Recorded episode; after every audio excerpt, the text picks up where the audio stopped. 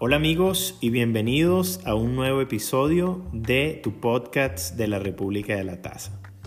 Historias de café, música y literatura en una dosis de tertulias descubriendo el impulsivo alboroto universal. En esta oportunidad vamos a estar conversando con nuestro amigo Javier Marín, quien me ha abierto las puertas de un mundo extraordinario en Venezuela, el mundo del café, el mundo de los grandes de el café en Venezuela. Nuestro amigo Javier Marín es el representante de Laguna Suprema y es una persona que te da atención personalizada cuando quieres, cuando se trata de café y cuando quieres probar buen café. Y no solamente eso, él es una persona muy abierta en el mundo del café donde te puede también colocar con diferentes productores, caficultores y tostadores. No le da pena, él, le, encanta ser un embajador del café de Venezuela. Así que bueno, este, bienvenidos a este nuevo episodio de la República de la Taza. Espero que disfruten de este atropellado eh, episodio, puesto que bueno, por problemas de internet en Venezuela, este, la conexión se hizo un poco lenta, hubo un poquito de delay en la conexión. Este, y a veces eh, Instagram también nos sacó como en tres oportunidades, pero ahí está la entrevista, ahí está el contenido con nuestro amigo Javier, que es un nuevo miembro de la República de la Taza y esperamos que esta sea una de las primeras, eh, de, digamos, la primera de muchas tantas veces que Javier de Laguna Suprema esté aquí en este podcast de la República de la Taza. Bueno, sin mayores rodeos, aquí está y espero que disfruten de este episodio con Javier Marín de Laguna Suprema.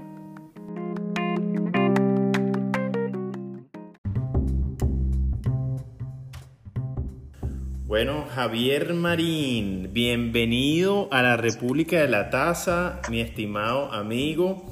Javier, cuéntanos un poco de ti y de lo que representa Laguna Suprema. Para todos los bueno, buenos días, ¿cómo estás? Eh, como te comentaba, bueno, muchísimas gracias por, por esa cordial invitación tú estás disfrutando el tuyo y yo estoy disfrutando el mío. Así que bueno. Eh, esto, es, esto es cacao. Ese cacao, bueno, este cafecito, ¿eh? Cafecito, cafecito, y con mi tacita de Laguna Suprema. Ok, así que bueno. Hoy, no te llevo nada. Mm. Mira, Eddie, este, realmente este tipo, este tipo de actividad es bien fresca, ¿no? Bien, bien jovial, bien, bien amena. O sea, desde que yo vi la primera que tú hiciste, uf, quedé, como que dices tú, wow. tú estás etiquetado como el chico wow. Gracias, gracias. Sí. Y bueno, mira, la Una Suprema la Una Suprema comenzó como siendo, sencillamente una, una finca cafetera, ubicada en el estado Sucre, en Venezuela. Eh, y bueno, con los empujones de mi esposa, fuimos llevándola, llevándola, llevándola, eh, y pues hasta lo que es ahorita, hasta lo que es en este momento la Hacienda de la Laguna probablemente, bueno, Felipe que está por ahí, y muchos saludos, bueno, Felipe siempre. Felipe es una persona muy consecuente conmigo, ¿viste? Y conmigo también. Eh, eh, adicionalmente a eso, Felipe, Felipe y yo compartimos grandes experiencias en el Barista Can, creo que fue la cuarta edición, en, donde los chicos de Trinidad Coffee State, de la mano de Raúl, tal punto, bueno, él, después te, contará las peripecias que tuvimos, ¿no? Un grupo bien ameno. Ok. Puro chamito, éramos puro chamito.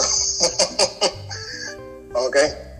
Bueno, mira, entonces eh, la, la, Hacienda de las Lagunas fue comenzando una formación cuando nosotros adquirimos la hacienda eh, en el 2007. Esa hacienda fue desarrollándose poco a poco. El primer año fue básicamente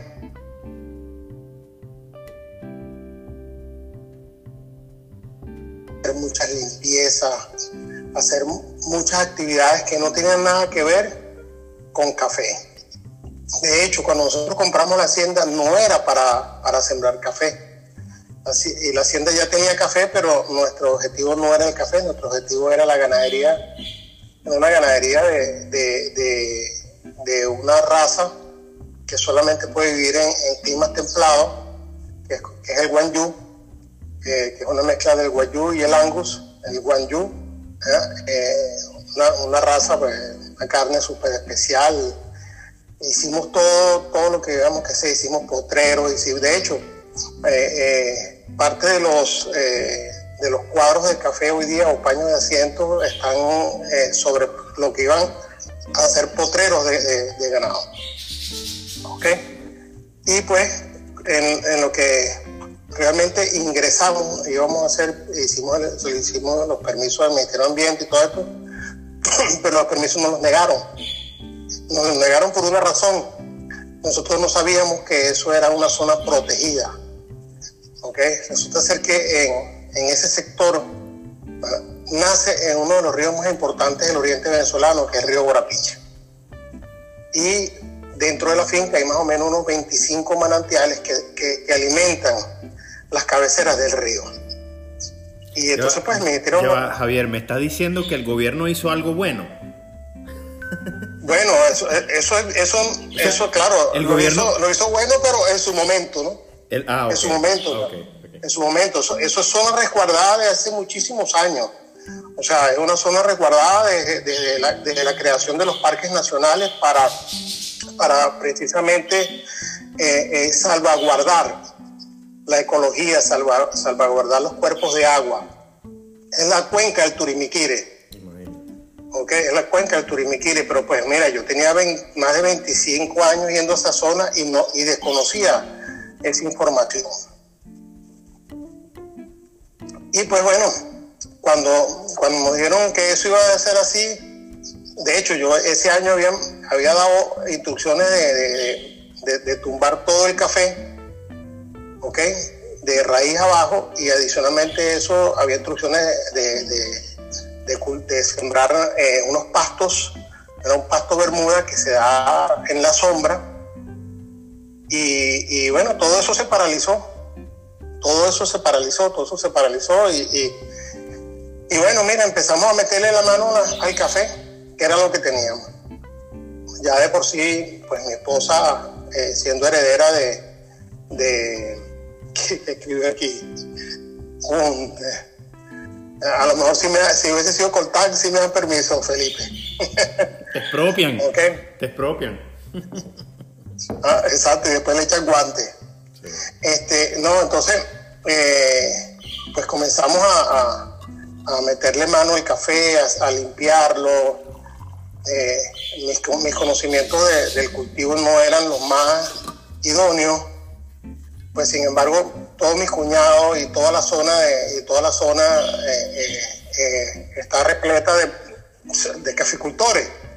Entonces lo que hice yo fue, bueno, vengan a mí, Aquí hay trabajo. Y comenzamos a darle. Pues. ¿Y cómo fue? Ese año. ¿Cómo fue, Javier? Ese, porque me, me, llama mucho la atención este, eso, ¿no? Eh, que tú llegues a un sitio, eh, por lo general pueden pasar dos cosas. Que la gente te acoja y te abrace y te dé la bienvenida, o la gente te rechace. Eh, todo lo contrario. Todo lo contrario. Ok, cuéntame cómo fue esa experiencia con, con, la gente de, de, la zona. Bueno, mira, lo que pasa es que eh, mi esposa nació allí, en ese sector. Ok, y pues ya nosotros éramos conocidos, pero más o menos, ¿qué te digo? Donde nosotros compramos la hacienda, eh, la familia de mi esposa vive y vivía y vive en la actualidad más o menos como a unos 10 minutos pero son 10 minutos en carro, pero, pero prácticamente son como 2 o 3 kilómetros de distancia. Estamos hablando de, de, vías agrícolas de montaña y pues, tú vas muy lento si vas en, carro. Entonces, ya nos conocían, ya nos conocían y más bien la gente pues, se contentó de que, de que alguien progresista haya comprado una hacienda que pues prácticamente estaba en el suelo pues la hacienda estaba en el suelo. Nosotros encontramos una casa que mm, eh, media terminada, con eh, em, todas las cercas en el suelo, eh, o sea, había muchísimas cosas. Hubo, el primer año hubo mucha inversión de, de, de, organización. O sea, eh, eh, yo recuerdo que compramos en esa oportunidad 500 rollos de lambrepúa, que era también para hacer este, los potreros. Terminamos de cercar la hacienda y, lo que hicimos fue, bueno, este, sectorizarla de manera tal de poder tener el control del, porque es una, una, extensión de tierra muy, muy, muy grande. Pues. Entonces, de una u otra manera tenemos que eh, eh, completar eh, la organización. Javier, y, claro, sin embargo, también... Una pregunta, este, ¿qué hacías tú antes de llegar al mundo del café? Antes de toda esta historia, ¿a qué te dedicabas? Mira, yo me dediqué al mundo petrolero. Yo soy especialista en metalurgia, sin ser metalúrgico pero trabajé toda mi vida eh, en el sector de la, de la tubería petrolera. Trabajé para dos grandes corporaciones, una corporación venezolana eh, que se llamaba eh, Invetubos o BP Tubulares Petroleros. Después trabajé para una empresa llamada Servimeca, Servimeca Sand Control. Y con ellos pasamos a una empresa que teníamos en Colombia llamada Liners de Colombia y con ello me, mantuve pues hasta el año 2015. En el año 2015 la gente, la gente de, los chinos de Kerui, de Kerui no miento, los chinos, los coreanos de, de Daewoo, Posco Daewoo International, eh, me contratan para, para yo eh, llevar a cabo sus proyectos de, tubería petrolera en Venezuela. O sea, que nada que ver con el café. Nada, nada que ver de una manera solapada. Okay. Porque todos mis fines de semana eran, eran dentro de un cafetal, pues. Eh, mi esposa es de allá y ese, eh, ese era nuestro lugar de descanso, o es, sigue siendo nuestro lugar de descanso, porque en época cosecha... Y tu esposa siempre ha sido, digamos, viene de una herencia de caficultores, ¿cierto? Sí, sí, mi esposa es tercera generación de productores de café. ¿ok? es tercera generación de productores de café, sus hermanos también. Mi esposa nació en el campo, mi esposa nació prácticamente al lado de una mate de café. Y que, digamos, digamos, Javier, ese, esa unión entre ustedes, eh, eh, ¿cómo, cómo, sucedió? ¿Cómo conociste a tu esposa? ¿Cómo fue esa historia? Échanos un poquito de ese cuento, ¿vale? Porque eh, hay, que, hay que echarle un poquito de, de dulzor a esta, a esta entrevista. Échanos ese cuento. ¿Cómo, fue, ¿Cómo fue ese amor? No, mira, eh. bueno, nosotros nos conocimos en Margarita, donde, donde, muchos amores se conocen. y no, sí, por supuesto. Y donde mucha gente va a hacer luna de miel, pues, o sea, en aquella época la mejor luna de miel era en, era en Margarita. Y, y, pues yo me casé en Margarita, yo me casé en Margarita, con, nos casamos pues en Margarita, pero yo no, yo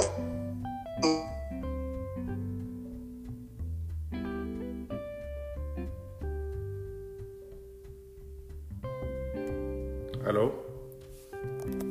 Se nos está yendo el audio un poquito. Este, vamos a ver qué es lo que pasa, si soy yo.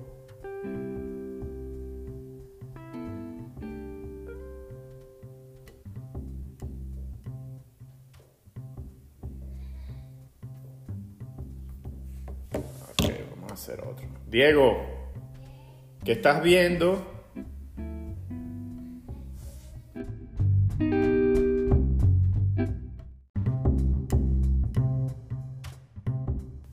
Ok, ahora sí, Javier, disculpa, yo no sé qué pasó, se, se, cayó la... Aquí está Raúl, mira, Raúl Martínez nos está viendo. Saludos, Raúl Martínez, Camero Juvenal. Mira, te voy a decir algo, Javier. Estoy, estoy alucinando, pana, con, este, con, esta nueva, con esta nueva faceta de mi vida en donde he conocido gente maravillosa como Raúl, como Juvenal. Sí, salud Wow, te digo. mira, Raúl, es de las personas, Raúl es de las personas que llegan, llegan a la vida de uno y se la voltean totalmente. Un hombre polifacético. Mira, tú, tú sabes que tú lo muy, dices. Muy directo este, muy directo. Sí, tú lo dices y tú lo conoces físicamente. O sea, ustedes se han visto eh, y han compartido juntos. Yo no tengo esa gran eh, digamos, no, no, tuve esa experiencia con, con, ustedes, ¿no? no los he podido ver físicamente porque, bueno, estamos desde aquí afuera por, por, mil, por, por diferentes cosas, ¿no? Pero te digo, este, eh, el, el, acercamiento que he tenido con ustedes e, es, de una manera, o sea, ustedes me han acogido como parte de, de, una familia y eso es lo que más me gusta de todo esto. Y Raúl, Raúl ha estado muy pendiente desde la primera vez que lo entrevisté, este, siempre ha estado pendiente cuando me dio la cuestión del COVID, este, me, preguntaba, mira, ¿cómo sigue? O sea, una persona muy receptiva, este, y eso me ha encantado mucho. En, esta faceta estoy descubriendo que, bueno, como siempre, yo nunca he tenido ínfulas de que sea algo de café ni nada de eso, pero cada vez me di cuenta de, de que cada vez soy más ignorante en el mundo del café. No, no, no te creas, no soy, yo también, uno también, ¿viste? a pesar de que uno está en este, en este mundo, todos los días aprende algo nuevo. O sea, uno no se la sabe toda.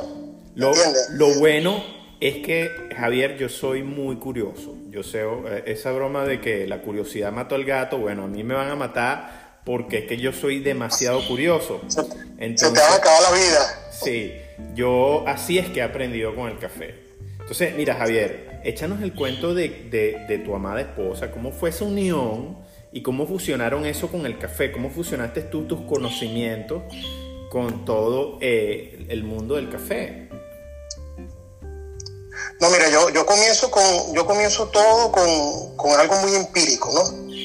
Yo comienzo algo muy empírico, ¿verdad? Con, con, los, con los, productores de la zona. ¿Ok? okay? Eh, la, yo, yo ingreso realmente, realmente y comienzo a, a, atar cabos, pues el día que nací, que conocí a Raúl. Ok. Ok, el día que conocí a Raúl, recuerdo que, que tuvimos una conversación telefónica, uff, yo creo que más de tres horas. Ok, inclusive en, en el siguiente año habíamos acordado, pues, que fuera mi finca, pero por, por causas que, que, que, no, que no vale la pena mencionarlas, pues no, no se logró. Sin embargo, eso no pasó y de, entonces, pues tuve la oportunidad de ir al Baristacán. ¿Ok? Mira, es una experiencia fabulosa, o sea, eh, eh, en el momento en que tú conoces todas estas personas y comienzas a entrar al mundo del café desde un punto de vista ya técnico, o sea, donde comienzas a aprender cosas que son bien importantes, ¿verdad? Y comienzas a atar todos esos cabitos de todas las cosas que hacían las personas, ¿verdad? Y le, y le das la vuelta, ¿ok? y sabes, y, y, y, te das cuenta que tienes que llegar a donde, de, de, donde tú vienes, ¿verdad?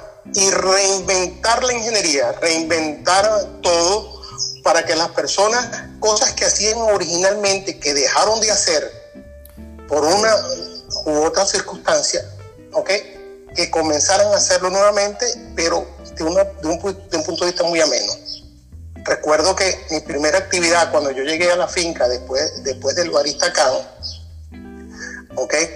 Eh, eh, no, después de acá yo fui a Colombia y hice un, hice un pequeño cursito de, de, de, de procesos de fermentación y, algunos protocolos, algo muy flash, ¿ok? Pero cuando llego a la finca yo me había traído unos cafés de Colombia, tenía unos cafés de aquí de, los amigos míos de, de, Café Roble, ¿ok? Me compré otros cafecitos, otra cuestión, y llegué a la finca y hice una mesa ¿verdad? y traté de simular una, una, una cata.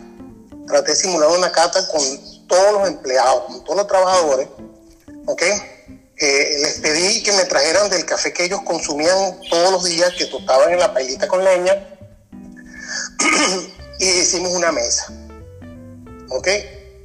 Para que de una u otra manera ellos entendieran por qué era que yo les estaba diciendo que había que cambiar los hábitos de, del trabajo había que cambiarlos totalmente, ¿verdad? Y, me, y llega un señor y me dice, ay, pero es que nosotros lo hacíamos así antes. Bueno, entonces, así como ustedes lo hacían antes, vamos a retomarlo. Y vamos a retomarlo con más cariño. Esta es este, esta taza de café que le estoy brindando. Muchas personas que hacen las cosas bien. ¿Ok? Y comenzamos, pues, el, es la larga travesía de, esa primera cosecha frente al, al frente, frente a, a un reto, ¿ok? De personas que tenían muchísimos años haciendo las cosas mal, eh, sobre todo pues este famoso punticola que, que, la, que la gente está acostumbrada a agarrar granos verdes, granos pintones, granos maduros, granos secos. O sea, el punticola es, como me explicaste en estos días, agarrar simplemente la rama y hacerla así, rácata, con todo lo que venga sí, ahí. Sí, el, sí, el punticola es el ordeño. No es el, picking, es, es, no es el, el ordeño. De, de, ir seleccionando el No, no es el picking, o picoteo, o, o pipoteo, o, o, picado, o sea, no. A todo el mundo le da un nombre diferente, dependiendo de la zona, ¿no? Javier, okay. y este, este, allá le dicen, este, ¿cómo fue la reacción? Picar de, café. ¿Cómo fue la reacción de, la, de, de, esas, de esas personas? ¿Fue inmediata? ¿Fue eh, progresando hasta que lo asimilaron? ¿Cómo fue esa experiencia cuando tú trataste de modificarles esos hábitos? ¿Fue inmediata? ¿Lo captaron con el sabor o tardó un tiempo? No, ellos, ellos eh, eh, el sabor lo captaron y les pareció fabuloso. Pero pues había que de una u otra manera recompensar ese extra de trabajo que tenían que hacer. Y entonces, ¿qué, qué hicimos? Sea, si, tú me cosechas granos verdes, pues yo te pago granos verdes. ¿verdad? Pero te pago granos verdes una sola vez y ya mañana no me venga porque no me interesa que me agarre granos verdes. ¿Ok? Este, eh, y pues poco a poco todas estas personas con un mejor, con un mejor salario, un mejor salario, unas mejores condiciones. De hecho, yo, todo, yo eh, eh, recuerdo que yo todavía, en función a mi proyecto de ganado, yo tenía unas cuantas reses en la hacienda que la habíamos confinado a un potrero que no tenía nada de café.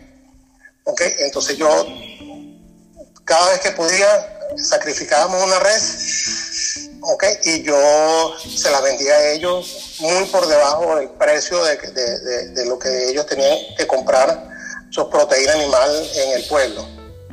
Wow. ¿Okay? Entonces, pues, comenzó ese, ese, esa manera de, de incentivarlo, ¿ok?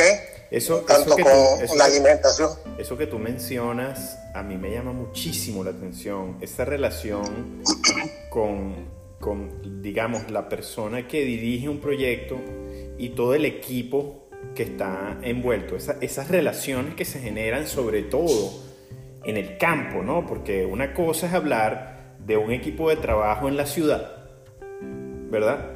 Con, Ajá, digamos, correcto. algo que, digamos, algo que, que, simplemente es generar cualquier, generar información, cualquier tipo de producción, distribución, o digamos, diferentes facetas de lo que puede ser un producto, ¿no? Pero otra cosa es esas relaciones complejas en el campo, cómo se dan, porque es totalmente diferente es un mundo que este, la gente no conoce, o no todo el mundo conoce ese mundo, y eso me llama muchísimo la atención. Mira, Javier, estamos hablando de cómo modificar los hábitos en una producción para, mejor, para mejorar la producción, para mejorar la calidad de la producción. Por supuesto, ahora, por supuesto. Ahora bien, ¿cómo mejoramos nosotros, cómo cambiamos los hábitos del consumidor? O sea, ¿qué hace el productor venezolano para indicarle eso mismo que tú hiciste con estos trabajadores, también hacerlo con el consumidor, hacerle ver al consumidor, mira, la tasa que tú generalmente has consumido es una tasa que no está potencializada. Nosotros tenemos esta tasa, o sea, ¿cómo hacer para que el consumidor cambie esos hábitos y entienda que hay algo mejor que puede mejorar y elevar su calidad de vida? ¿Hay algo que se esté haciendo Claro que- en Venezuela para eso? Bueno, mira, eh, eh, fíjate, bien, bien, bien agradable tu pregunta porque eh, déjame aclararte que yo, yo, yo conocí y manejé uno, el personal más difícil del mundo, ¿ok? Que es el personal petrolero. O sea, lo- el obrero petrolero es lo más difícil del mundo. Está muy Tú que amañado. vienes del área laboral, Sí. tú que vienes del, área laboral, son amañado. personas que, que, que ellos se creen bebés, que nadie los puede tocar, que nadie puede, o sea, entonces yo, ya yo tenía más o menos esa experiencia y pues me tocaba, ¿verdad? De una, de otra manera, porque mira, el indio cuando el indio cuando está cómodo no le gusta perder esa comodidad. ¿Ok? Entonces había que darle ciertas comodidades, pero no todas, porque si no el indio se pone bruto. Sí. ¿Ok? Y, realmente fue muy progresivo, muy progresivo, ¿verdad? Y, te digo, no, fue, no, fue imposible porque eh, mi, primer reto fue con un cuñado, un cuñado que le gustaba tomar el café, ¿verdad? Ni siquiera segundo crack, sino tercer crack. ¿Ok? Una manera carbonizado y, eso y ese fue mi primer reto, enseñarlo a él, ¿verdad? Hasta el punto que me dijo, no, cuñado, a mí no me dejes más café quemado ya el café quemado no me gusta. ¿Ok? Entonces ahí entendí yo que, que sí se podía. Sí se podía. Todos los hábitos se este, pueden. A las personas más. Todos los hábitos se pueden. No, se pueden cambiar, pero hay personas que son muy arcaicas, ¿no? Hay personas que son muy arcaicas. Sí. ¿Ok? Y, entonces, coño, son más difíciles, ¿eh? porque es un tema tradicional, así lo hacía su abuela, su bisabuela, eh, nacieron y le hacían y, tostaban el café así, o sea, eh, eh, es muy difícil, pero no imposible. Entonces fíjate que la otra parte de tu pregunta a mí me encanta muchísimo, porque originalmente nosotros éramos simplemente productores, nosotros no, nosotros no, no, no tostábamos, nosotros no hacíamos más nada, sino que yo vendía el café verde a Puerto Corral. ¿Ok? Pero un día, pues, este, yo vi que, que oye, el, profit de las personas que, que iban a la puerta de mi fin, que compraban el café, era superior al que, al que yo tenía con, el, con, con tres cuartas partes menos del río que yo asumía en la cosecha. Claro. ¿Ok? Entonces ese día, ese día, ese día llegué y fui y empecé a averiguar y me compré dos tostadoras. Y esas dos tostadoras pues, comenzaron a hacer su trabajo. ¿Ok? Donde yo eh, eh, horneaba café, yo no tostaba café, yo lo horneaba. En mi primer curso de roasting fue con don Pietro Carbone, persona muy conocida y respetada en el, en el, mundo del café en Venezuela. ¿Ok? Y mi segundo curso de roasting fue con Raúl Martínez. Ahí fue cuando realmente entendí el proceso de roasting y después de allí eh, fui, hice un, hice un, hice un workshop eh, en captación pública en Colombia y comencé a quemar café, porque la única manera de aprender a tostar es dándole. Totalmente. dándole, dándole, dándole. ¿Ok? Y, después, bueno, eso, eh, una cosa me llevó a otra. Una cosa me llevó a otra hasta el, hasta el momento en que comprendí que mi relación debía llegar hasta el consumidor. Totalmente. ¿Ok? Hasta el consumidor. Ahí comprendí que mi relación tenía que llegar hasta el consumidor. Y mi, primera experiencia con los consumidores de forma directa fue con un chico llamado Carlos Dilicio, que está ahorita, venezolano, que está ahorita en Ecuador, barista, y él pues, él comenzó a utilizar mi café, y comencé yo a tener ese, esa retroalimentación que yo necesitaba para ir mejorando cada día. ¿Ok?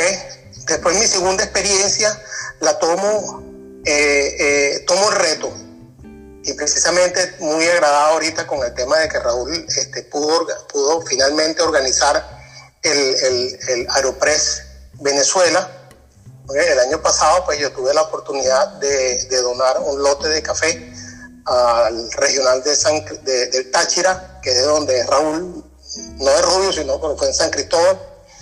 Eh, eh, y en esa oportunidad, pues tuve el honor de ser juez junto a él y junto a, junto a Jorge Silva, un gran chef, cocinero, eh, parrillero venezolano y del mundo también. tuve la oportunidad de ser los tres jueces de ser en el Táchira, sí de ser jueces. Eh, eh con la cola, como dicen por ahí. Mira, ah. este, Javier, este, esas sin lugar a dudas. Y, entonces, discúlpame. En, esa, en esa oportunidad tuve ya, el, o sea, como productor, tuve el contacto directo con los consumidores y con chicos que trabajan a día a día y chicos que querían saber mucho. Mira, a mí, a mí me rodeaban, los muchachos me rodeaban, querían saber cómo era mi trabajo, ¿ok? Fue una experiencia, mira, maravillosa, fue una experiencia maravillosa. Haber estado dentro, de, dentro del Aeropress en el Táchira, fue una experiencia maravillosa y realmente, bueno, eh, eh, felicito eh, aquí en este momento a, a, Raúl, a Pedro Chacón, a su esposa, a mis amigos de Pergamino Café, Nelson, Nelson Castillo, su esposa y sus hijos. ¿Ok? Y a todos los demás, a, a Pascual Lamparielo también, ser bohemio del café. eso pues, ¿ah? bueno, sí, hasta uno nos, tomamos unas cuantas cervezas, Raúl. Este, y pues finalmente, finalmente eh, eh, tuve ese contacto ya más directo y ahí comenzó una transformación bien importante. Después de participar en el Congreso de Estilados de Caracas, el Congreso Internacional, donde conocí a Gustavo Paparoni, conocí a la Coffee Teacher, ¿ok? conocí ya las personas que estaban allí en ese, en ese y mira, la receptividad fue, como dices tú, wow, una receptividad demasiado buena, ¿ok? Este, y uno, bueno, pues trata todos los días de, tener ese, ese retroalimentación. Cuando yo vendo un cuartico de kilo de café, yo hasta que la persona que lo compró no lo ha probado, yo no me quedo tranquilo. Es que ese, Tengo ese, ese, ese Es que ese es el, eh, eh, eso, es lo que iba, ¿no? Este, primero hay que resaltar el hecho de todos estos componentes que, que se han generado. Por ejemplo, Raúl, yo no sabía, fíjate tú, cuando yo comienzo esto de la República de la Taza y tal, yo no tenía ni idea de que existía este mundo en Venezuela. O sea, Obviamente yo sé que en Venezuela hay productores de café porque tengo mis amigos de Paya este, y tuve la oportunidad de conocer unos cafetales bellísimos eh, yendo hacia Chuao por, por la montaña, unos cafetales espectaculares. Pero esa era mi experiencia.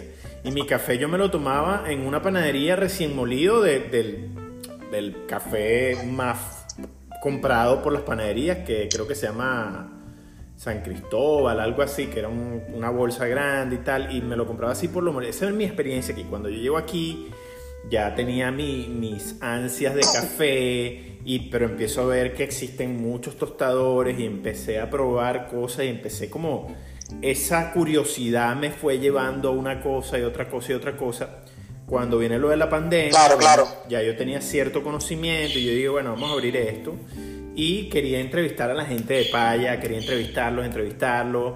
Este, no pude hacerlos con ellos primero, pero vi que había un evento de las chicas de Duo Barista. Y fíjate, me conecté en esa red y pude entrevistar a Gloria de Duo Barista. Y eso generó todo esto. Fíjate tú lo importante que son eh, mira, esos el mundo, café, el mundo café es, demasiado bonito. Mira, pero, lo, que quiero, lo que quiero resaltar. Necesito recordar algo. Ya, déjame, déjame puntualizar esto, porque lo que quiero resaltar aquí es la importancia de esos espacios que generan conocimiento, espacios que generan relaciones y conexiones muy importantes, ¿ok? Donde no, no solamente es que decimos hola, no, sino que abrazamos la idea y convivimos con la idea y le hacemos seguimiento y un rastreo a nuestros amigos, a los proyectos, cómo vas, vamos a fusionar, vamos a hacer esto, vamos a hacer este evento. Eso es muy importante, muy importante. Claro, claro. Mira, me hiciste recordar algo de mi infancia. Eh, eh, yo de muchacho fui Boy Scout ¿ok? Y mi primera excursión fue por el cerro de Carialinda, fue por el cerro, por el cerro de Carialinda hacia el Paso de los Españoles, ¿ok? Y resulta ser que ahí hay una hacienda de café que se llamaba, no bueno, debe llamarse igual hacienda, pero no sé si en este momento funciona o está activa, se llama la hacienda Caria Prima ¿ok? Era algo muy, mira, a mí me causó mucho porque yo iba caminando con mi morralito y mi, y mi, y mi bordón, íbamos caminando y encontramos matas de café, ¿ok? Y el muchacho me decía, mira, no, no, no te chupes eso, que eso es dulcito, pero te puede drogar, ¿ok? sí, y yo agarré mi, y, yo agarré mis granitos maduritos de café y me los metí en la boca y, oye, era sabroso. Me hiciste recordar algo, ¿verdad? Este, que realmente fue una etapa de mi vida muy, muy bonita. Y recuerdo que cuando nosotros llegamos a lo que ellos llamaban la primera tolva, okay, era como un palafito en la montaña en el aire que traía un, tubo hecho con, un tubo hecho con, con tambores de metal, ¿ok? que venía desde la, parte más alta de la montaña y, y, es, y, por ahí era que trasladaban el café, hacia la parte de abajo de, la hacienda donde se hacía, donde se hacía el procesamiento. ¿Ok? Y, recuerdo que nosotros hasta una noche asustados, muchachos, escuchábamos cualquier ruido de la montaña y pensábamos que era cualquier cosa. Dormimos en una oportunidad encima de una tolva, agarramos el café y lo echamos hacia un lado y dormimos ahí. Ok, me hiciste recordar eso cuando, ¿En dónde fue me hablaste de Chuao y ¿Dónde fue eso, Javier? ¿Dónde fue eso? Eso es en, Valencia, en Valencia, eso, eso, es la montaña que está al frente de la entrada, donde está el peaje, eh, donde, está el peaje de Puerto Cabello, que va a Puerto Cabello. Bueno, justo te paras al peaje, te paras frente al peaje y ves a, tu derecha esa montaña hacia arriba. Bueno, esa, montaña, esa, montaña, yo creo que eh, tiene, una... tiene el paso, esa montaña eh, es la que lleva el paso de los españoles, que te lleva hasta el Fortín en Puerto Cabello, tal fuerte. Yo creo que esa, esa cordillera central reúne unas condiciones de microclima muy, muy, muy buenas para, para el café. Sí, son... de, hecho, de hecho hay, una, hay uno de los temas bien interesantes que yo he conversado mucho con, con el señor Enrique Gaña, ¿verdad? que también es un, un amante del café, así como nosotros, como tú, eh, es que todos nuestros suelos son suelos no volcánicos y eso nos da ciertas características. ¿Ok? He estado leyendo un poco, gracias a ti, he estado leyendo un poco sobre la historia de Paya, ¿verdad? He estado leyendo pues, eh, Rosario de Paya, que se llama, ¿no? ¿Ok? Y he estado leyendo un poco sobre la colonia Tobar, ¿ok? Eh, eh, y pues yo en una oportunidad estuve en el Museo de la Colonia Tobar y vi muchísimas, muchísimas herramientas antiguas que se utilizaban para la cosecha de café. Eh, y pues mira, nuestras exportaciones de café del estado de Aragua, básicamente pagaron la guerra de independencia, no fue el cacao, ¿ok? Fue el café. Por eso es que, por eso es que muchos de los generales eh, que iban a recibir haberes militares por su, por su trabajo en, la, época de independencia, prefirieron zonas montañosas para poder asentar cultivos de café. ¿Ok? o sea, de hecho, de hecho, la hacienda Las Lagunas tiene una historia de la independencia bien bonita, que no te comenté eso de un principio. La hacienda Las Lagunas perteneció a dos, a dos generales de la época de la, de la guerra de independencia, apellidos de Alcalá. ¿Ok? De Alcalá era el guarda mayor de, de, la capitanía de Cumaná. Y además era, eran primos hermanos de Antonio José de Sucre. Antonio José de Sucre era apellido de Alcalá también. Oye, otra vez nos quedamos sin señal. No, no, yo te estoy escuchando. ¿Me, me escucha? Sí, yo te escucho. Ok, ok. No, lo que pasa es que por eso yo dije que esto, tiene que ser la mañanita, porque la mañanita es cuando la señal de internet en mi casa es buena, después se cae. Mira, Javier, bueno, una entonces, pregunta, una pregunta. Tiene una, una historia. Eso era, eso es Estado Monagas. Estado Sucre. Estado Sucre. Sucre. Okay, Estado Sucre. Entonces, pues, ese, ese, eh, esas tierras tienen una historia muy bonita, una historia muy bonita, una historia ligada a la independencia. Pues, o sea, los, dueños de esa finca eh, originalmente eran dos leguas y, eran primos hermanos de Antonio José Sucre. ¿Ok? Eh, y mira, bueno, de ahí comenzó, yo tengo todo el tracto, de hecho, yo creo que te mostré en una fotografía uno de los documentos, ¿ok? Que decía Estado Cumaná y que tenía, tiene las estampillas de, que son de real, o sea, en pesos. Mira, Javier, se, se está, saludando. Ahí se han conectado muchos. Inés de Marí, Felipe Escorche nos hizo un comentario. J. McBen72. Ojanor de Saludos de Panamá. Fíjate, Javier, hablando de Panamá, ¿cómo hacer, cómo hacer que el productor venezolano haga una unión para mejorar productos y que sean favorecidos, como, como por ejemplo el ejemplo de Panamá. Yo leí un artículo de, del Café de Panamá, de lo que hicieron los productores para mejorar todos sus procesos este, y la unión que lograron para elevar este, la calidad este, y todo su proceso y mejorar precios y mejorar a la final calidad de vida este, del productor y de, y de todos los, eh, de todos los que están al lado del productor. ¿Cómo, cómo mejorar, cómo este, tratar de, de hacer eso en Venezuela? Bueno, mira, eh, eh, básicamente lo estamos haciendo, ¿ok? De estos, grupos que te incluí, este grupo incluye personas de alto calibre, de Colombia está el señor David, David Thomas, que es el presidente de la... ya se me olvidó, es algo del, del Café de España. Ok, está, está Gonzalo Mancilla, que es un AST Co-Grader, Co-Processing de Colombia. hay varias personas que están metidas en esto, ¿no? Ok, eh, realmente no me gustaría conversar mucho sobre el tema porque, porque me haría pecar, podía entrar en, en, temas políticos y, mira, yo pienso que cuando hablamos de café, lo menos que debemos, que lo menos que debemos hablar es, de política. Sí, sí, sí. ¿Ok? Es lo, lo menos que, déjeme mover esto un poquito aquí que el sol, el sol me está... Ajá. Ok, lo menos que debemos hablar es de política. Entonces, pero se están haciendo los esfuerzos.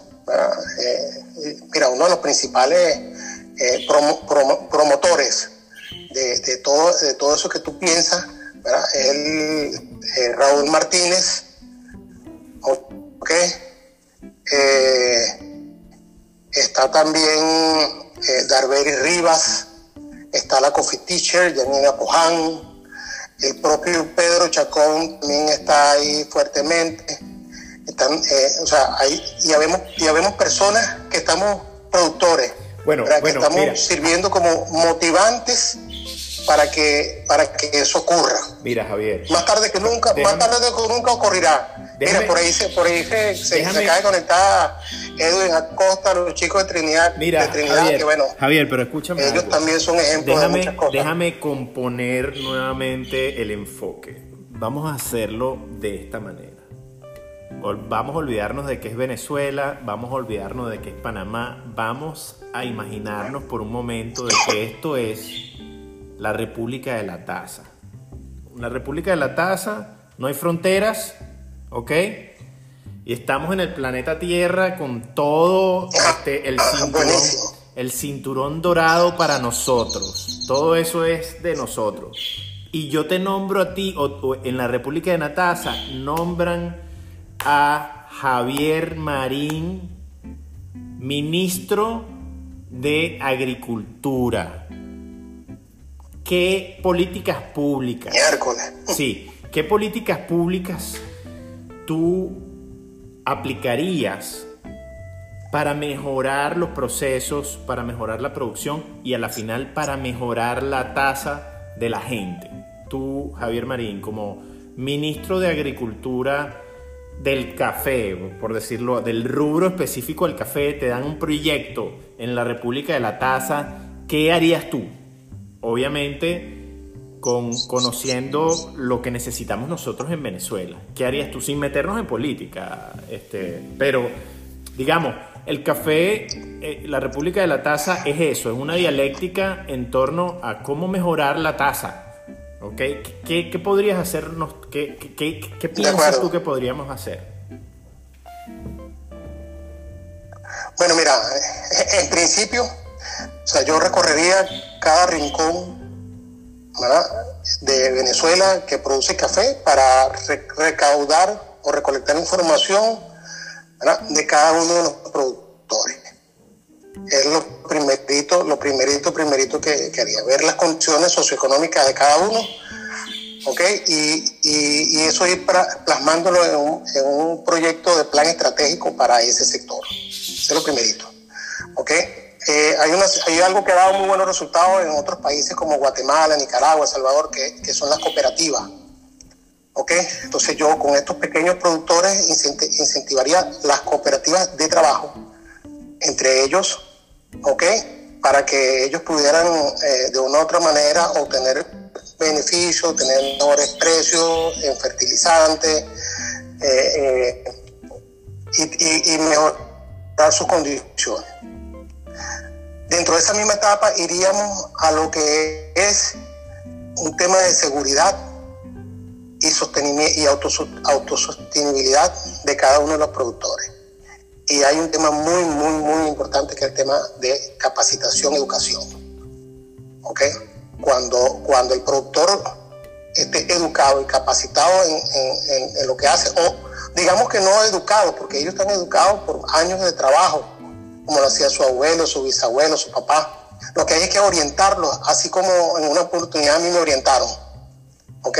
La, la, diferencia era que mi disco duro no venía de un disco duro del campo, mi disco duro venía de cargos gerenciales de alto calibre en, empresas transnacionales. Bueno, entonces yo haría eso, o sea, capacitación, capacitación. Por otra parte, eh, eh, formaría un, como un ente regulador, ¿verdad? Que no, no lo llamemos regulador, un ente centralizador de toda la data y la información de todos estos productores. ¿Ok? Y comenzaríamos entonces una fase de seguimiento. Ya les, ya les di la cooperativa, ya saben cómo están, les di seguridad, les di educación, les di, les di cómo hacer para mantener a sus hijos, ¿ok? Para mantener sus hogares. Ahora voy a una fase de seguimiento fase de seguimiento de su producción, eh, tomar, eh, tomar muestras del trabajo que van haciendo y este ente centralizador ir llevando eh, esa, esa, información, ir haciendo las catas correspondientes. Mira, en la República de la Taza de antes había un, había un señor colombiano, apellido Jaramillo, ¿verdad? Que, de hecho la hacienda de Laurel lleva su nombre. en esa República de la Taza, la Hacienda de Laurel hacía mesas de catación con todos los productores que a los cuales él tenía acceso. Y, eso mostraba la calidad de un café. Eh, en aquella época, eh, Fama de América, todas esas marcas de café eran, no eran commodities, eran cafés de calidad, porque todos estos cafés venían con, con su devaluación de calidad. Entonces, ahí comenzaría yo por, ese sería hasta el punto, ¿verdad? Donde, donde yo incentivaría ¿ah? que los productores tengan eh, eh, zonas de producción de, zonas de producción de, de, alta de alta producción de, de, taza en la República de la Taza eh, se han desarrollado variedades de café bien interesantes como el Línea 01, como el Monteclaro, el Araguaney, que son variedades que han sido desarrolladas por, nuestro, por los investigadores de la República de la Taza, y, eso, y esas variedades están eh, eh, entre comillas disponibles. Okay. En Oriente solamente eh, apenas este año, yo tengo sembrado Monteclaro desde, desde el año pasado, pero apenas este año en el estado de Suático comenzó, se comenzaron a hacer los nuevos cultivos de Monteclaro, que, es un, que es un cultivo, un cultivar similar al al castillo, pero con otras, con otras trazas genéticas y, de, muy buena, de muy buena producción, de muy buena tasa y resistente y tolerante a la roya. ¿Ok? Entonces, yo incentivaría que estos productores, vamos a poner, tú tienes tres hectáreas, bueno, vamos a sembrar dos hectáreas de un café de alta producción y vamos a sembrar una hectárea de típica o de borbón. Eh, eh, este, o de Caturra o de Catuay. ¿ok? ¿Por qué? Porque esta hectárea necesita más cuido. Más cuido que las otras, que no significa que voy a descuidar las otras dos, pero esta necesita más cuido. Entonces, aquí tengo gran, gran productividad en 92 hectáreas de Monteclaro y tengo aquí mi, mi tacita de oro, que es mi, típica, mi borbón o mi catuay, o mi catuay eh, o, o, mi caturra, ¿ok? Y entonces yo voy de una manera sopesando producción y tasa, producción y tasa. Entonces, claro, en el momento en que yo voy a hacer las evaluaciones, yo me voy a la tasa. Y si este señor, en su catuaí, o en su caturra, o en, su borbón, o en su típica, hizo un buen trabajo, evidentemente, pues eh, eh, podemos pensar que también lo hizo bien con su, con su, con su producción de, alta productividad. ¿Ok?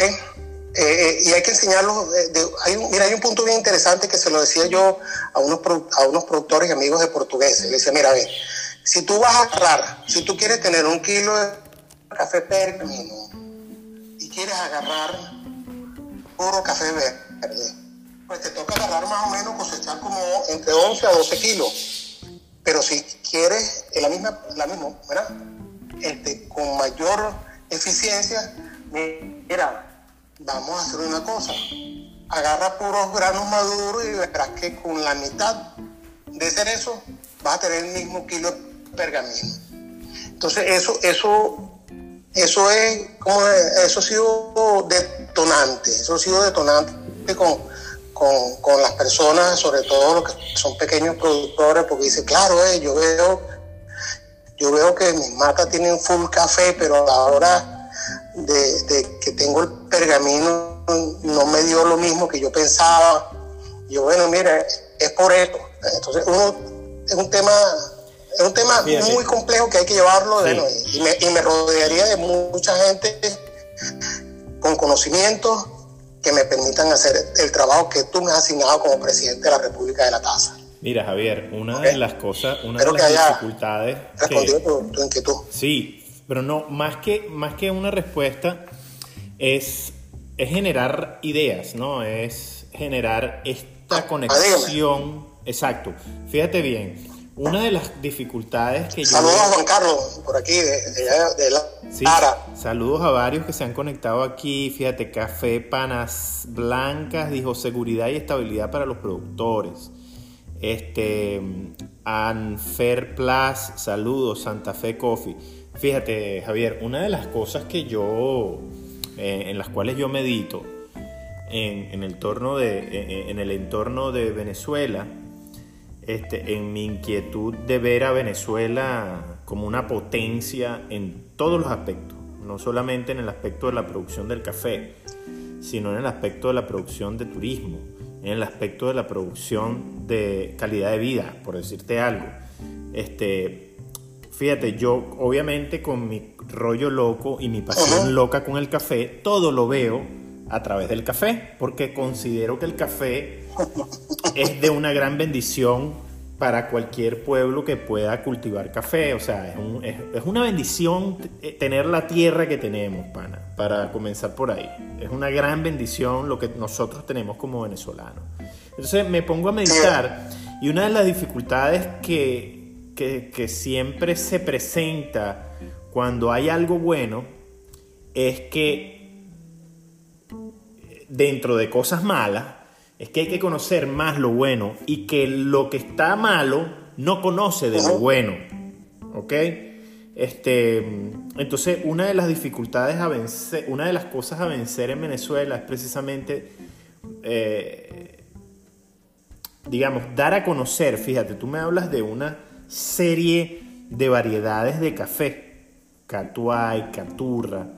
¿Cómo hacer para que eso empiece a resonar? Ver, crear imágenes, crear... Fíjate, por ejemplo, en la República de la Taza, si nos gusta el béisbol, los equipos de la Liga Profesional de Béisbol tendrían esos nombres, por decirte algo. O por lo menos la mascota del equipo, catuay, caturra, eh, eh, o sea, dar a conocer, generar contenido, ¿verdad? Generar contenido en las redes sociales donde constantemente se esté bombardeando a la gente con información. ¿Para qué? Para que estos tecnicismos, que no deberían ser tecnicismos, sean de fácil digerir para el venezolano, para que así nosotros también podamos generar esa, o sea, un, lenguaje, ¿me entiendes? Porque a la final, ¿qué nos interesa a nosotros? Que todo el mundo empiece a consumir café de calidad. ¿Cómo hago yo para que esa gente vencer la barrera de, de digamos, de pasar de mi café que, que, tengo malos hábitos a los buenos hábitos. Bueno, primero es generar cultura, generar contenido, bombardear este, con información, ese, ese tipo de variedades, darlas a conocer, que la gente las conozca. Otra de las cosas que yo en la República de la Taza me imagino es poder fusionar el mundo del café con todo, es decir, la agricultura con el turismo, el café con el turismo, este, con, la, con la historia negra, con la historia de Venezuela, con la historia de todos los inmigrantes, cómo se... Eh, otra cosa, llamar también a la industria metalúrgica, a la industria del... por ejemplo, nosotros tenemos una industria metalúrgica en Venezuela que es un tesoro también, porque tiene una pericia, tiene una experiencia. Nosotros, yo tuve la, gran ventaja de ser este, representante de como de tres metalúrgicas pequeñas en Venezuela, pero que ellos tenían una inventiva que a cada rato me decían, eh, yo recuerdo este Don Mususu, que era un era, era tenía una industria metal, tenía una metalúrgica pequeña digamos, tenía unos tornos y él me decía, él era colombiano, me decía, hermano, tráigame cualquier cosa que usted crea que se pueda vender y yo se la hago, yo se la diseño. Este, o sea, con una hambre de inventiva. Por ejemplo, nosotros necesitamos diseñar y hacer también para la industria del café nuestros propios artefactos. Es decir, nuestras propias teteras, nuestros propios vasos, nuestras propias... O sea, generar todo esto, porque todo eso va de la mano a medida que nosotros coloquemos plano el, escenario del café en Venezuela, va a ser más fácil que el consumidor final venezolano, ¿verdad?, pueda empezar a caminar y a dar paso. ¿Me entiendes? El turismo. El turismo es otra cosa que se fusiona con el café. Esas haciendas de café, convertirlas más amigables para la gente, para que la gente pueda hacer un turismo ecológico, por decirte algo. Sería sería general, sería Correcto. brutal, ¿me entiendes? Este, en la República de la Taza eh, nos gusta generar ese, ese tipo de, de, ideas para ver qué sale. Aquí dice Efraín Pinero, es un trabajo de hormiga. Sí, sí, sí, sin duda, sin duda. de, hecho, de hecho, muchas de las No te estoy escuchando. Claro, claro. Ahora sí, ahora sí. De hecho, de hecho ese tema del turismo. Se fue el audio. Claro, trabajo de todos los días. De hecho, mira, fíjate, muchas de las haciendas, de las haciendas eh, o las antiguas haciendas de cafeterías de Venezuela, que muchas de las haciendas cafeteras de Venezuela, uh, eh, sí, que muchas de las haciendas cafeteras antiguas de Venezuela tienen, tienen esa, ese, eh, aquí, ah, ¿me escucha? Sí. ¿Me escucha? Sí. ¿No me escucha? Sí, sí, te estoy escuchando. Ah, ¿no me escucha? Ah, ahora te escucho. ¿Me escucha ahora? Ajá.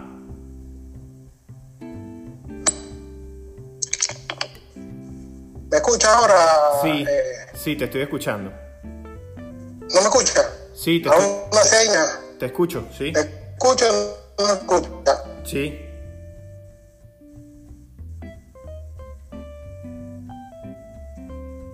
Oh. Ah, ¿Sí me escucha? Sí. Ok, que muchas de nuestras haciendas, antiguas haciendas cafeteras, tienen las, tienen las condiciones adecuadas para que, eh, sí, muchas las tienen con la, eh, eh porque. Mm. Sí, sí, sí, sí, es muy importante. O sea, eh, llevar a un grupo, por ejemplo, un grupo de personas hacia el nacimiento de un río ¿okay? donde hay varios manantiales de diferentes colores, Este, los pajaritos. Hay una cosa que se ve muchísimo en mi finca, que, son las mariposas monarcas y unas mariposas azules que son un espectáculo. O sea, tú vas caminando por los senderos y que te atraviesan 50 mil mariposas de todos los colores, habido por haber. Eso, eso eh, en ecosistemas sanos se ve, eh, eh, se ve de una manera impresionante. ¿okay? Por ejemplo, yo estoy aprendiendo un poquito sobre eso. Yo no sabía que el tema de las mariposas eran, eran sinónimo de, sanidad de ecosistema, ¿no? Oh. Okay. Entonces voy a la finca y veo, y veo aquel, aquella manada de, mariposas monarcas, okay, y me voy al, nacimiento del río, que tenía tiempo que no iba, y veo, y veo aquel, aquel, aquella, manada, aquella manada de mariposas azules. ¿ah? que, que, entonces después vengo para acá y le, pregunto al especialista de, la, de las mariposas, que es Enrique Gaña, y me dice, no, Javier, tú lo que tienes ahí es la, propia naturaleza. tú lo que tienes es, calidad, ¿ok? Calidad, o sea, es una cosa, ¿verdad? Que en siete años nosotros no hemos aplicado ningún tipo de insecticida químico, ningún tipo de, de, fungicida químico, ok, o sea, todo ha sido, eh, todas las limpias a punta de machete, a punta de, de asadón, escardilla, eh, tratando de utilizar mecanismos biológicos, a todo eso, pues está dando sus resultados, pues, dando sus resultados. Encima eso que cada año tratamos de sembrar este, 100, 200 árboles de sombra En, los sectores porque... Eh... ¿Aló? Aló, aló, aló. Bueno, se nos ha ido el audio con Javier. Vamos a ver si se conecta de nuevo. Javier.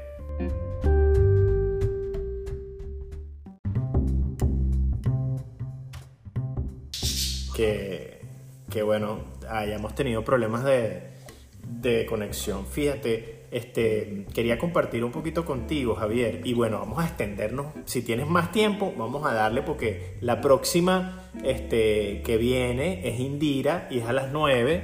O sea que me queda tiempo para hacerme un cafecito más tarde y tal y hacerle otras preguntas. Pero fíjate, Javier, este, claro, claro yo quiero aprovechar la oportunidad de que, bueno, está conectada toda esta gente del mundo del café en Venezuela que de repente son seguidores tuyos, este, de agradecerte de verdad por, por darme la bienvenida, no solamente a ti, a toda la gente del café en Venezuela, entre ellos Raúl, eh, le tengo un gran aprecio, a, también Felipe, que no lo conozco ni lo hemos podido entrevistar, pero que lo vamos a entrevistar, a Marcos de, de Río Claro, a Yanina, a toda esta gente que se conecta de verdad de haberme dado la bienvenida a, este grupo de, del café que ustedes tienen en Venezuela, porque para mí fue, cuando descubrí este mundo, lo descubrí ya en el exilio. Este, y es como que, ah, quiero estar allá.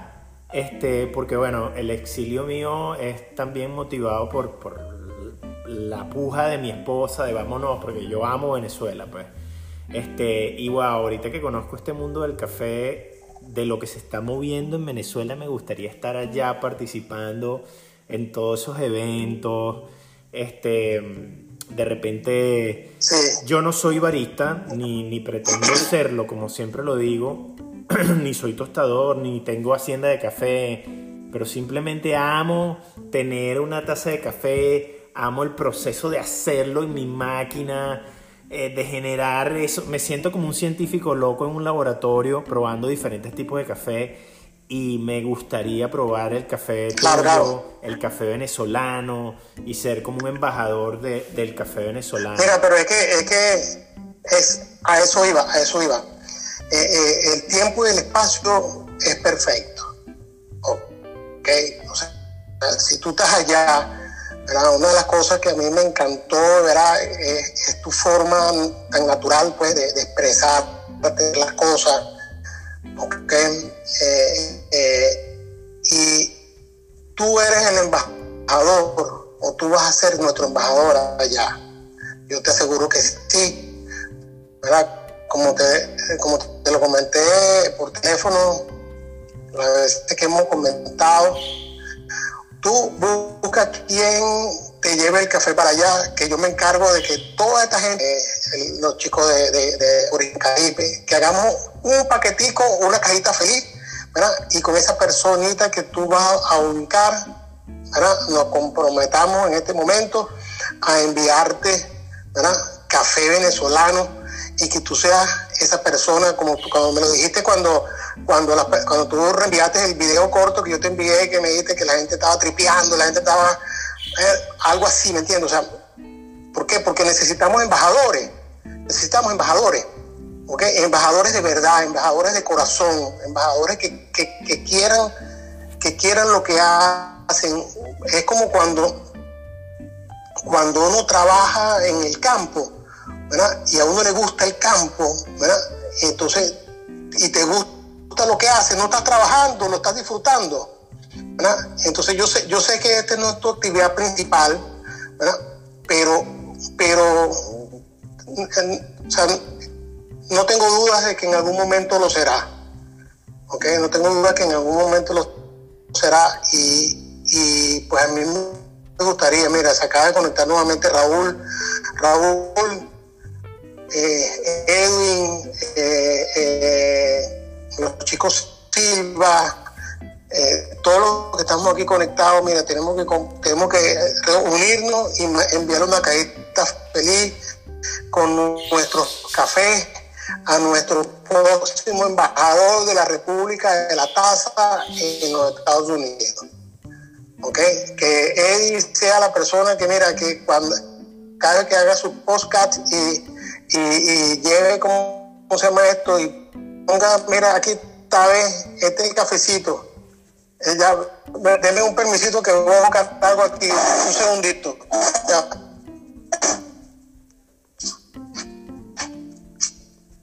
Oh, un segundito. I'm back. Ok, fíjate, de esto, de esto, cuando tú digas así y menciones aquí, mira, ve, este es el cafecito, ¿verdad? De Javier, ¿verdad? O saques una bolsita de, de saltamonte, díganme, este es el café de Raúl, ¿verdad? O saques un origen caribe, ¿ok? Y, mira, este es el café de, de Juan Manuel Silva, o saques cualquier bolsita, mira, créeme que el orgullo que vamos a sentir es bastante grande. Sí. ¿Ok? Cada vez que tú levantes nuestra bandera por allá. ¿Ok? Así es. Eso, eso, es, eso es lo que, bueno, es mi sentimiento y, tenemos que llevarlo. Porque un solo palo no, hace montaña. Así es, brother. Así es. ¿Entiendes? ¿Me escucha? Sí, te estoy escuchando. con... Quédate sin voz. Te estoy escuchando con un delay, eh, pero igual te estoy escuchando. Fíjate, Javier, me gustaría despedir este, esta sesión del podcast con eh, que le digas a la gente tus contactos, tu página web o eh, digamos dónde te pueden contactar este, y qué tipos de, café les ofreces a la gente. Lamentablemente estamos llegando al borderline de mi internet. ok. Este Sí,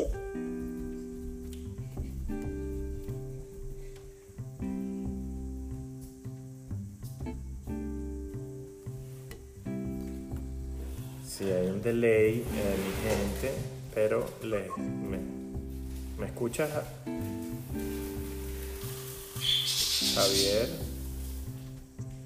Sí, un delay. Un delay aquí. Bueno, mi gente. Mira, mis redes sociales, arroba Laguna Suprema en Instagram, eh, Laguna Suprema en Facebook. Eh, mi correo electrónico es jj2021 eh, temporalmente porque vamos hacia vamos hacia hacia la creación de un hosting ok sí vamos vamos a hacer un hosting sí sí te escucho sí te escucho te escucho te escucho mm, te escucho te escucho y, deja que el delay en algún momento llega ¿Ah? ¿Eh? este, vamos a crear un, sí, vamos, vamos, vamos a crear un, un, hosting, ¿verdad? Con una página web de, vamos a hacer una separación próximamente de lo que es eh, eh, el origen que se llama Laguna Coffee State ¿ok? Y vamos hacia lo que es em, eh, Laguna Suprema, eh, Laguna Suprema Coffee Roasters, va a haber una separación en cuanto a sus redes sociales, ¿ok? Para que Laguna Suprema Coffee Roasters tenga más contactos con,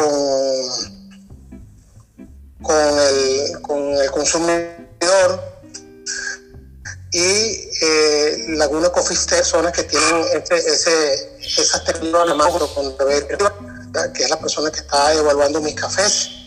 Okay. Eh, Raúl, también un excelente catador, excelente co-grader, pero Raúl tiene múltiples responsabilidades y pues honestamente no me, no me gusta molestarlo porque sé que está full ocupado y ahorita, bueno, el tema de la cafetería, el tema, el tema de la tostadora, el tema de, de ahora el Aeropress, el café en su, en su, de su, familia, ¿ok? hay múltiples cosas. ¿Ok? estoy casi quedando sin batería. Javier, gracias. Por... si te llega el audio en algún momento. Sí, gracias por eh, tu participación en el podcast. Agradecido de verdad por, por este mundo que nos has brindado en esta una hora y pico de, audio. Eh, gracias a Raúl, gracias a Sori León, gracias a Ojanor, Carmero Juvenal que se han conectado y toda la gente que se ha conectado. Sigan en el dial, ahorita a las 9 vamos a tener a Indira. So Javier, agradecido por tu participación aquí en el podcast. Eh, de la República de la Taza. Hoy voy a estar editando eh, y ya hoy en la noche va a estar disponible en el podcast y lo voy a colgar en el video en el Instagram para que esté ahí. Lastimosamente no tuvimos buena señal en internet, pero bueno, estuvo muy bueno el contenido. Gracias, Javier.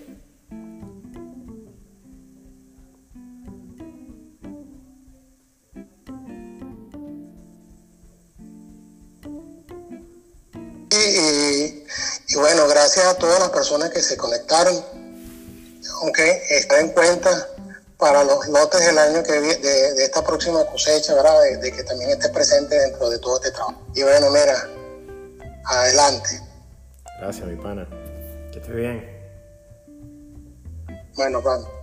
Ok, igualmente, brother. Saludos y bendiciones. Dale play. Bye.